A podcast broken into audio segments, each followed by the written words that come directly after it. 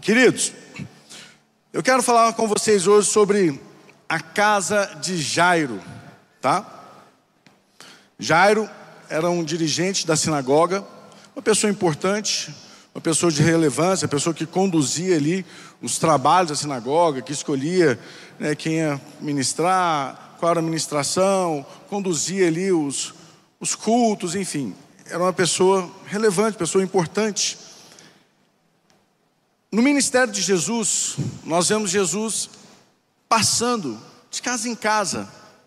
E ele visitou muitas casas, né? Algumas delas a Bíblia relata.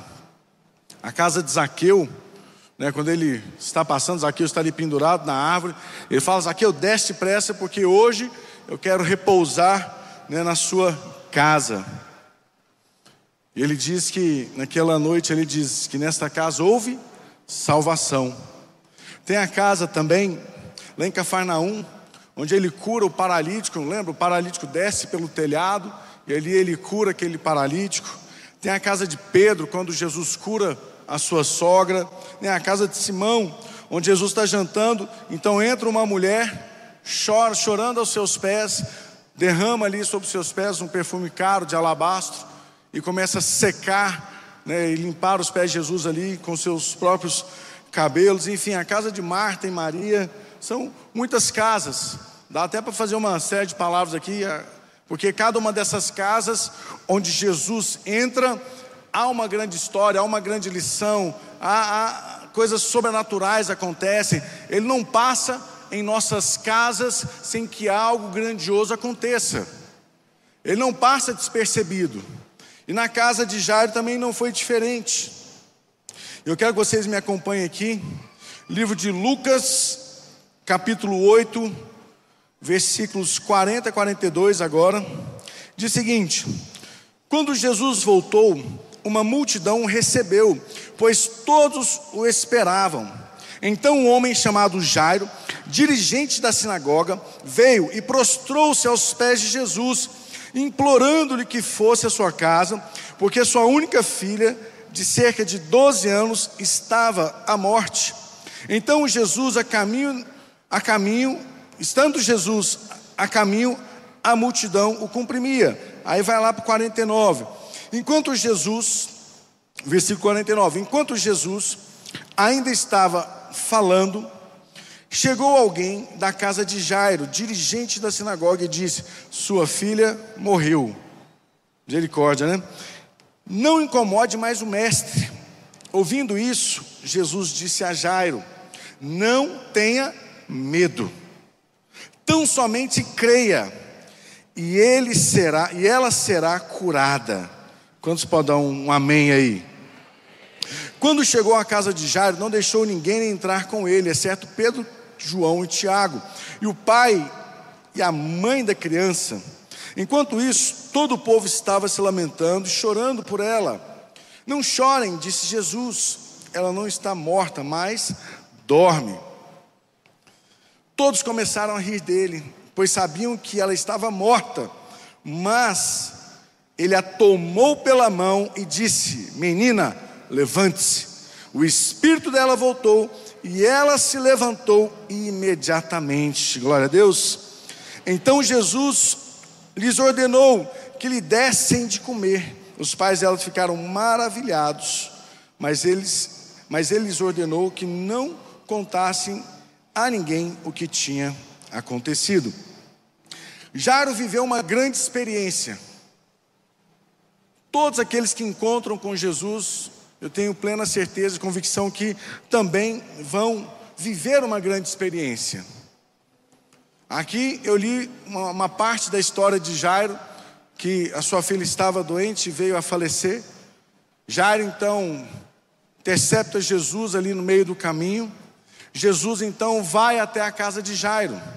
E aqui a Bíblia, a palavra de Deus, nos deixa grandes ensinamentos, grandes lições dessa história, uma das histórias mais maravilhosas que tem na palavra de Deus.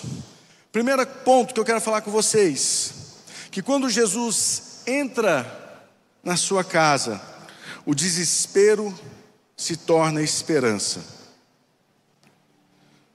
Então um homem, aqui Lucas 8, 41, então um homem chamado Jairo, dirigente da sinagoga, veio e se prostrou aos pés de Jesus, implorando que fosse a sua casa.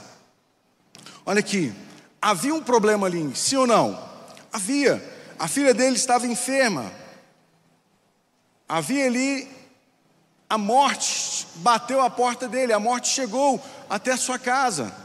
Eu fico imaginando aquele pai desesperado, aquele pai, imagina, sem saber mais o que fazer, possivelmente já havia tentado de tudo, porque não era uma pessoa qualquer, era uma pessoa que tinha conhecimento, uma pessoa que conhecia da lei, uma pessoa que naquela época sabia ler, era instruída, uma pessoa que dirigia uma sinagoga, então era uma pessoa que tinha acessos, amigos, contatos, mas nada disso resolveu o problema da vida da filha de Jairo.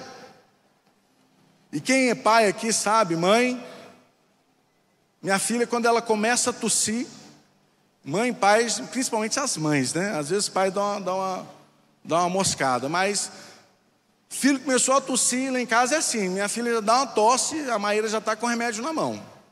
Tossiu de novo, ela já tirou da caixinha. Tossiu a terceira vez, ela já abriu uma tampinha e já está colocando na colher. Tossiu a quarta, ela já está colocando na boca. Enquanto o pai está meio assim, né? Ah, não, calma, vai melhorar, não é nada não. Isso é um pigarrozinho. Mas assim, de forma geral, todo pai, ele dá a vida pelo seu filho. Quantos concordam com isso? Ele dá vida. Meu Deus, minha filha, quando ela está doente, a minha vontade é, se tivesse como pegar com a mão a doença, tirar dela e passar para mim, eu faria. Imagina aquela filha que estava ali à beira da morte. Imagina aquele pai saindo desesperado pelas ruas, procurando ajuda, se perguntando também, né? Meu Deus, o que, eu fiz de errado? Por que, que isso está acontecendo na minha casa? Onde foi que eu errei? Por que, que essas coisas acontecem comigo? Muitas vezes, no momento de crise, de dor, nós, essas perguntas vêm à nossa mente. Muitas vezes vem ali, né? Latejando no nosso pensamento, por que, que isso está acontecendo, por que, que eu estou passando por isso, o que, que eu fiz né, para merecer isso. E quantas pessoas não se tornam pessoas ressentidas, rancorosas, e muitas vezes até, como eu posso dizer, desapontadas com Deus, porque, ah, por que, que Deus deixou isso acontecer? Por que, que eu estou passando por essa dificuldade? Por que, que a minha empresa está assim? Por que, que minha família está assim? Por que, que meu casamento está assim? Por que, que minha vida está assim? Por que, que eu estou assim? E ficam andando com aquele sentimento ruim. Olha aqui, não se desaponte com Deus. Não se desaponte jamais com Deus. Deus sabe de tudo, Deus conhece todas as coisas. Havia um problema ali não tenho dúvidas disso, a Bíblia relata isso. Mas entenda que, por trás de todo problema, existe uma promessa de Deus para a sua vida. Havia ali também uma promessa de Deus. Quantos lembram de Davi?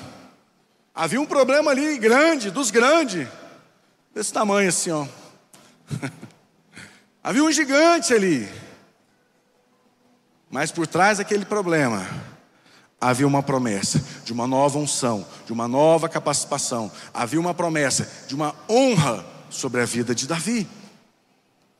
Olha José, antes do palácio,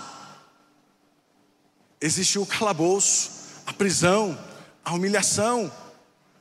Havia um problema ali, mas por trás daquele problema havia uma promessa, onde ele saiu da prisão para o palácio Deus o honrou, Deus o exaltou, Deus mudou não só a história dele, mas de toda a geração que vinha após ele. Havia uma promessa. Sem falar em Jesus, né, gente? Antes havia uma cruz, havia um problema, havia a morte. Antes da ressurreição, havia um problema. Quantos estão compreendendo o que estou dizendo? Olha aqui. Então muitas vezes nós olhamos para as situações que estamos vivendo, mas não conseguimos enxergar o que, é que Deus está querendo construir aqui. O que que Deus está querendo fazer na minha vida? O que que Deus, onde Deus quer me levar através disso? O que que Deus quer me ensinar? O que que Deus quer construir na minha vida? O que que Deus quer mudar na minha história? Olha aqui. Eu só sei de uma coisa: toda guerra ela deixa os seus despojos. Então assuma o seu lugar nesse campo de batalha. Guerreie as suas guerras. Mude o seu posicionamento e tome posse dos despojos de Deus na sua vida. Não simplesmente olhe para a guerra e fale: Meu Deus, eu vou ser destruído. Meu Deus, agora acabou. Meu Deus, agora não tem mais o que fazer. Não. Nome de Jesus está amarrado. Amém. Eu declaro céus abertos sobre a sua vida. Você vai viver uma nova estação ainda esse ano. Nova estação de milagres, eu creio de bênção sobre a sua vida. Esse ano ainda, nesses próximos meses, Deus vai derramar sobre a sua vida. Quando Jesus entra numa casa, a incredulidade dá lugar à confiança.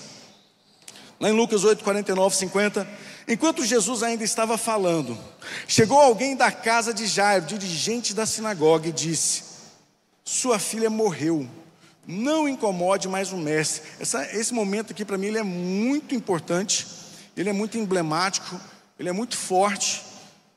Não incomode mais o mestre. Ouvindo isso, Jesus disse a Jairo: Não tenha medo Tão somente creia e ela será curada. Imagina, o pai já está ali desesperado, fazendo de tudo para tentar salvar a sua filha. Aí vem uma notícia dessa. Já estava ruim, de repente vem uma notícia pior ainda. Pior ainda. Eu lembro quando a minha filha Alice estava internada na UTI, e foi uma semana, foi, uma semana não, foi, ela ficou lá por volta de dez dias internada, mas eu lembro que os primeiros cinco dias foram terríveis, porque sempre uma notícia pior do que a outra, pior do que a outra. Você achava esperando uma notícia melhor, aí vinha um relatório médico de uma piora, de um novo problema, de uma nova situação, de um, meu Deus, ali não tinha, não sabia nem mais para onde ir. Não sabia mais para onde ir. Quantas vezes a nossa vida não é assim? Não tinha mais o que fazer. Não tinha mais o que os médicos podiam fazer. Eu entendi. Ali foi um dos meus momentos que eu mais busquei a Deus na minha vida. Eu entendi algo profundo ali aquilo que eu não consigo, aquilo que eu não alcanço, eu descanso em Deus. Então, se você tem algo na sua vida que você não está alcançando, descansa e confie em Deus, porque agora não é mais você, agora é com Ele.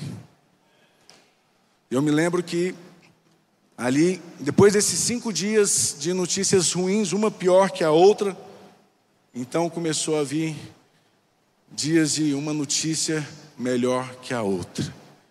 E ali, cada relatório que chegava, falou: não, pai, isso aqui, não, a gente achou que poderia ser, mas não é. Não, essa situação aqui que estava começando parou. Não, essa situação aqui, aquilo que eu não alcanço, eu descanso. Eu entendi que eu precisava confiar e descansar em Deus. Muitas vezes não é difícil, é difícil, porque aqui, como na vida de Jairo, Imagina, muitas pessoas vêm para tentar te desanimar, para tentar tirar a sua fé, para tentar fazer você parar. Eu me lembro um dia a médica falando para mim, para minha esposa, falou: "É, pai, a situação da sua filha, você via no olhar dela que era um olhar assim, acho que não vai mais ter jeito. Acho que não dá mais. Eu me lembro que ela falava isso, eu segurava firme nas mãos da Maíra e por dentro eu falava: está amarrado em nome de Jesus. Eu libero vida onde tem morte. Eu confio no meu Deus. E orava, e orava. Eu me lembro que um dia eu estava ouvindo, estava com fone de ouvido e ouvindo um louvor daqueles pegada Pastor Vitor ali, Cassiane e tal. E estava no corredor da UTI neonatal. E de repente a Maíra chega para mim com o olho desse tamanho assim. Sam, você está doido? Aí eu, o que, que foi? O hospital inteiro está ouvindo você louvando a Deus. Eu estava, acho que eu já estava assim, a um passo do arrebatamento ali. E o povo passava por mim, ó. Mas eu descansei em Deus, falei, Deus, eu estou fazendo tudo o que me é possível. Agora eu descanso em Ti. Aqui na história de Jairo, eu fico imaginando que momento icônico. As pessoas chegando para ele falam: Não, não, não incomoda mais o mestre, não. Não, não, não, não, não precisa mais, sua filha morreu. Imagina aquele pai ouvindo uma notícia dessas. Uma sentença dessa, né? Chegaram com uma, com uma sentença de morte ali para eles, para Jairo. Mas deixa eu te falar, não importa a sentença do homem, o que importa é a sentença de Deus. O homem chegou falando de morte, mas Jesus falou de vida. E o que importa é o que Jesus falou, porque aquela menina passou a viver. Aquela morte foi transformada em vida. As pessoas muitas vezes vão tentar te desanimar, tentar te colocar para baixo, tentar roubar a sua fé. Imagina se Jairo desse ouvidos àquela voz. Imagina se Jairo parasse para prestar atenção naquela situação, naquela voz. Meu Deus! Eu acho interessante que talvez aquela pessoa que chegou com aquela notícia não estava entendendo mais o ambiente onde Jairo estava inserido, porque Jairo já havia acionado o poder do mestre. Jairo já havia acionado o poder do céu. Tanto é que não é Jairo que corta aquele homem, aquela notícia. Eu fico imaginando aquela pessoa, Jairo, olhando para a pessoa, ouvindo assim, de repente Jesus cutuca ele: Jairo, olha aqui para mim, olha aqui para mim. Apenas creia, a sua filha não está morta. Jesus interveio. Da mesma forma eu creio, Jesus vai intervir na sua vida também, amém, gente? Nós temos que aprender a confiar. A vida com Deus é assim. Deus sempre vai nos colocar numa posição onde nós vamos depender exclusivamente dEle. Aprenda isso. Estou vendo aqui a, a Luciano Milton, estou me recordando do testemunho poderoso. Gente, tem como falar que não foi Deus? Ela fez tudo o que foi possível. Os melhores médicos, os melhores. Mas... Quantos casos nós já vimos que as pessoas utilizaram todos os recursos e não teve solução. Mas ela se colocou numa posição onde ela dependia somente e exclusivamente de Deus. E Deus a curou. Amém, gente? As pessoas vão trazer todo tipo de palavra para a sua vida, mas confie na palavra do Mestre. Ele tem a sentença de vida para você. Continuando, o quando Jesus entra numa casa, o impossível resulta em um milagre. Quando Jesus chegou à casa de Jairo, não deixou ninguém entrar com ele, exceto Pedro, João e Tiago. E o pai e a mãe da criança. Enquanto isso, todo o povo estava se lamentando e chorando por ela. Não chorem, disse Jesus. Ela não está morta, mas dorme. Todos começaram a rir dele, pois sabiam que ela estava morta. Mas ele a tomou pela mão e disse: Menina, levante-se. O espírito dela voltou e ela se levantou imediatamente. Então Jesus lhe ordenou que lhe dessem de comer. Posso dar um recado do céu para você hoje? Se tudo que você ouvir aqui hoje, você sair com isso aqui, para mim está bom demais. Você que está em casa também, ou pela rádio assistindo, entenda: não há impossível para Deus. Ponto final. Eu creio que o que Deus está reservando para você, meu irmão, meu irmão, nesses próximos meses. Talvez a sua luta é grande, mas o que Deus está reservando é, é algo gigantesco. Não tenha dúvida disso. É algo gigantesco que Deus está reservando, está preparando para você ainda esse ano, nesses próximos meses. Aqui, já experimentou um milagre, mas antes ele experimentou a maior dor dele. E aqui tem mais um aprendizado. Existem milagres que você só vai experimentar depois das suas maiores perdas. Aqui, ele teve a maior perda da vida dele. Mas deixa eu te falar, aprenda mais essa. Foi a maior perda de Jairo, a maior tragédia dele. Mas a sua maior tragédia vai ser o seu maior testemunho. Aqui também nasceu o maior testemunho de Jairo. Eu fico imaginando Jairo contando aquela história para a família, para os amigos, na sinagoga, onde Jairo andava, imagina. Aquelas pessoas, mas sua filha não estava doente, mas sua filha não morreu, mas sua filha, o que, que aconteceu? A maior tragédia dele se tornou o seu maior testemunho. Jairo não apenas encontrou o Deus que cura, mas ele entendeu que existe um Deus que é mais poderoso ainda, que é o Deus que ressuscita. Talvez você está passando por algum problema na sua vida difícil, complicado, passou por alguma frustração, ah, a vida acabou, ah, perdi o amor da minha vida, né? Minha alma gêmea, pronto, estou triste, não quero mais comer, não quero mais fazer nada, estou decepcionado. Ah, meu negócio quebrou, meu negócio faliu. Deixa eu te falar. Deus só, tá, Deus só está preparando a melhor fase da sua vida agora. Deus só está preparando a melhor fase da sua vida. Creia no milagre. Você aprendeu lá atrás com, com, com seu insucesso né, é, é, profissional, comercial, seja o que for, pode ter certeza, os ensinamentos, as lições, que Deus está te ensinando, o que Deus está te forjando, o que Deus está te preparando, para que você possa viver a melhor fase da sua vida. Ah, eu perdi o amor da minha vida. Não, você perdeu foi um encosto. Larga aquilo que trem, sei lá, o que, que é aquilo. Deus vai trazer um homem de Deus para sua vida, uma mulher de Deus para sua vida, não tenho dúvida disso. Mas foi assim com a minha vida. Cheguei na igreja, Oh Deus.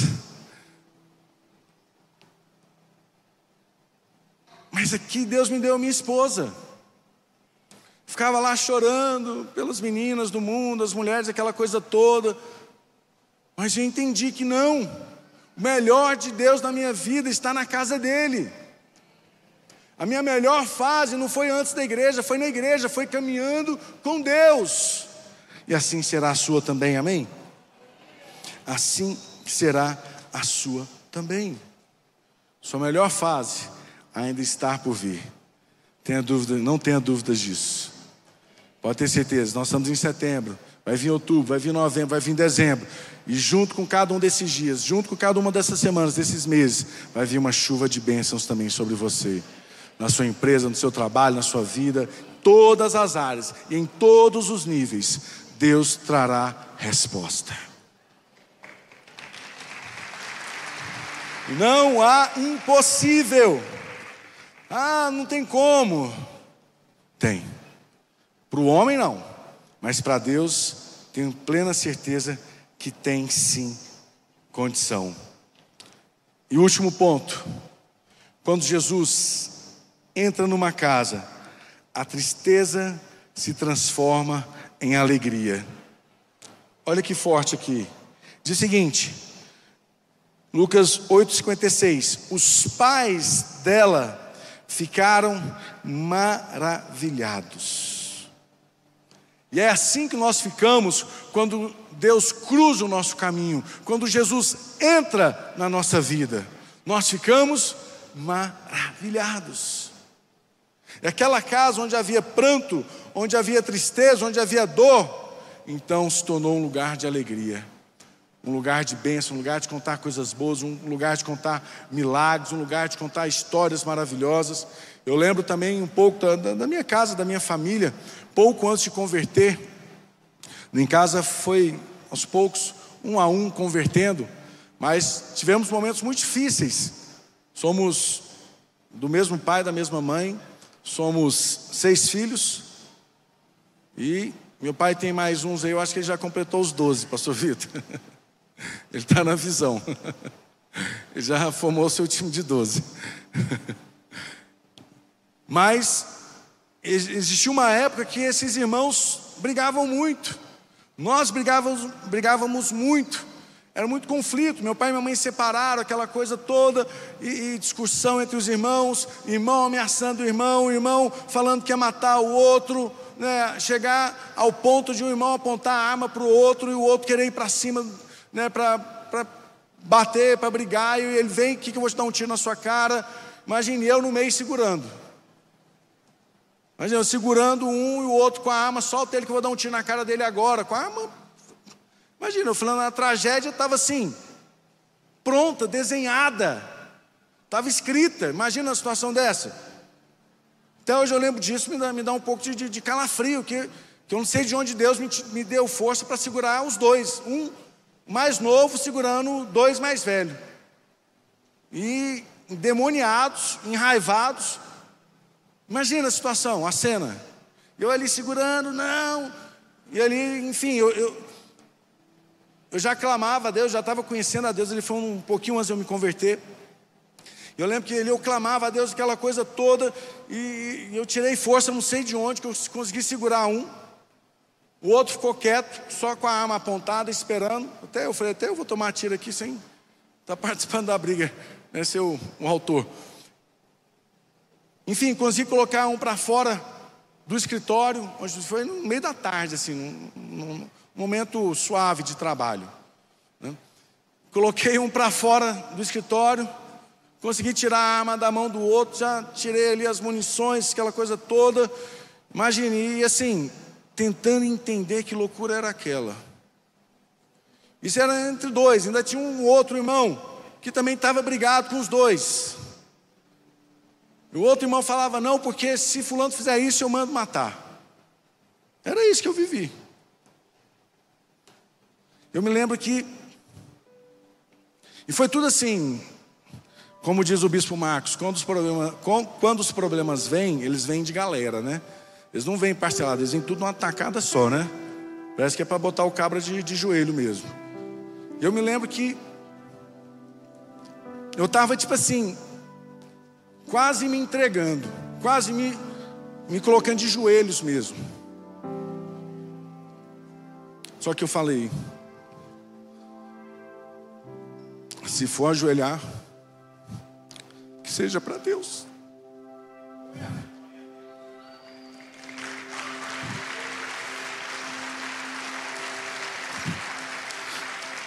Desculpa.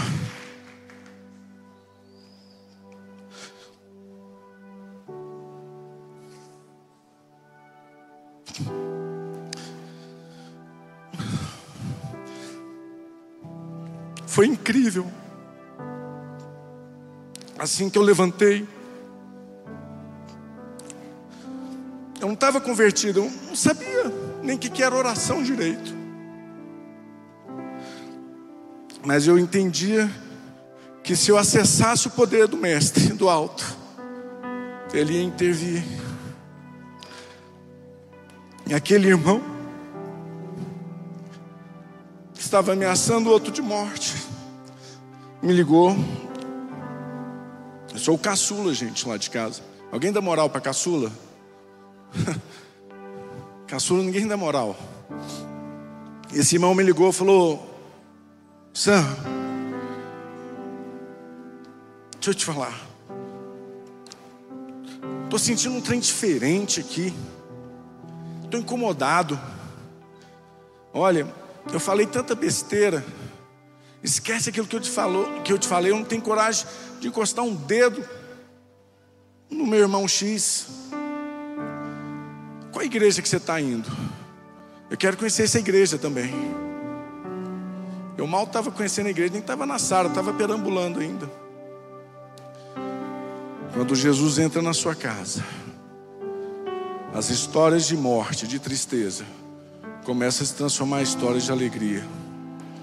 Lá em casa hoje todos meus irmãos são convertidos, todos eles servem Jesus. Um vocês conhecem, está todo domingo, está aqui pregando para vocês. Porque um dia eu encontrei com Jesus. Coloque-se em pé.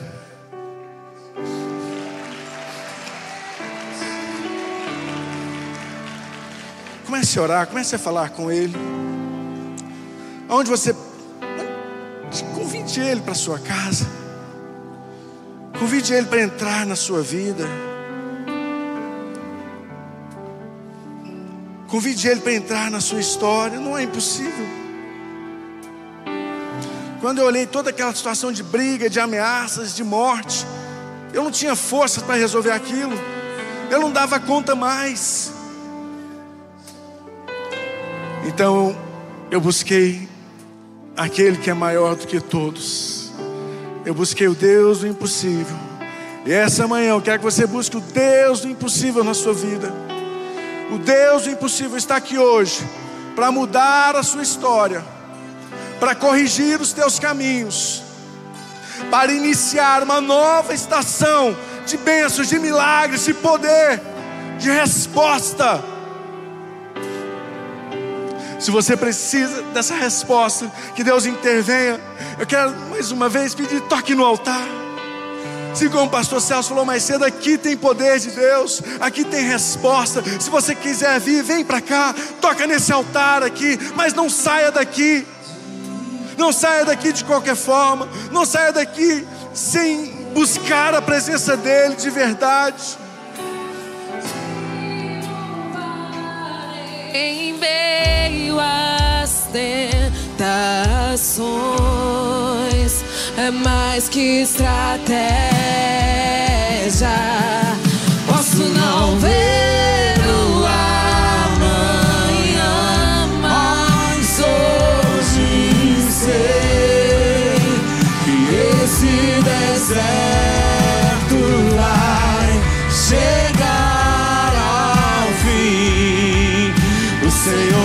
side.